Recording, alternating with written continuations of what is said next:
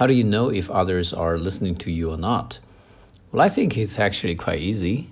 You just need to uh, look into the eyes of the person you're talking with, and if this person is attentive, you will be able to build an eye contact with him very easily. Whereas if the person is absent minded, it's impossible for you to build an eye contact. However, sometimes people could be, uh, you know, pretending, you know, they, they just pretend to be listening to you, but actually uh, they're daydreaming. They're thinking about something that is a world away.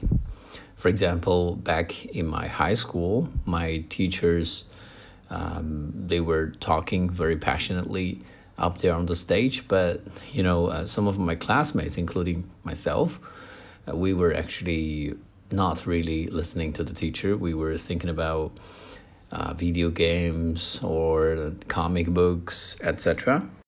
At those times, our teacher would pop a question suddenly, and those guys, uh, those students um, who were absent minded, would not be able to answer the question quickly. And I think that is actually something that we can do to our friends uh, to see if they're listening to us or not. We just ask them a question to see if they can contribute something new to the conversation.